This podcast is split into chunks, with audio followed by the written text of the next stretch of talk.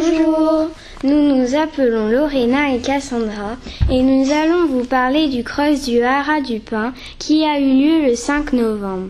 Nous sommes partis en bus avec les autres élèves qui faisaient le cross.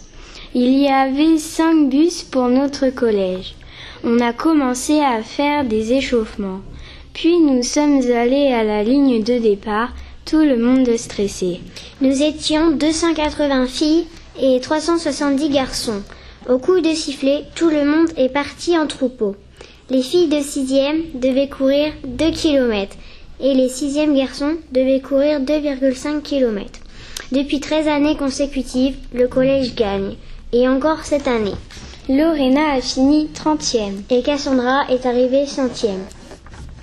À bientôt